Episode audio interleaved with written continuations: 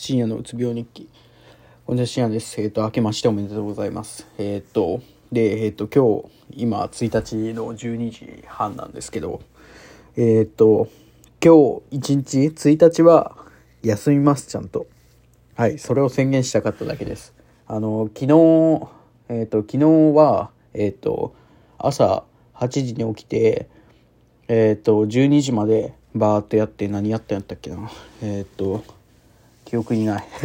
記憶にないというか、えっ、ー、と、まあ、授業の課題やって、えっ、ー、と、まあ、就活の、その、先生と面談するやつがあって、その時になんか、回答を準備しとけみたいな、これこれこれみたいな、あったのをやって、で、まあ、授業のまた課題を覚えて、えっ、ー、と、SPI やって、これができてないんじゃ。うん、まあ、でもこれはね、また今度でもいいみたいなやつがあるんですけど、まあ、そうですね。なんか順調にこの冬休みの時間を過ごしているんでとりあえず、えっ、と明日は休みます。で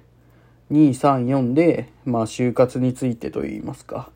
えっ、とこの冬休みにやらないといけないやつをある程度終わらせてえっ、と5日にえっ、と研究室行ったら多分そのなんだろう報告資料のを直せって言われるんでそれ直して6日に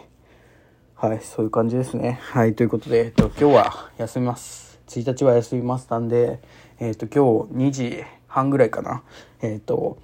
あの、アーセナルとブライトンがあるんで、いやー、ちょっと見るか迷ってるんですけど、ちょっと見たいんで、えっと、こっからまだもうちょっと酒を入れて、はい、えっと、休みますということで そういう宣言でした。ありがとうございました。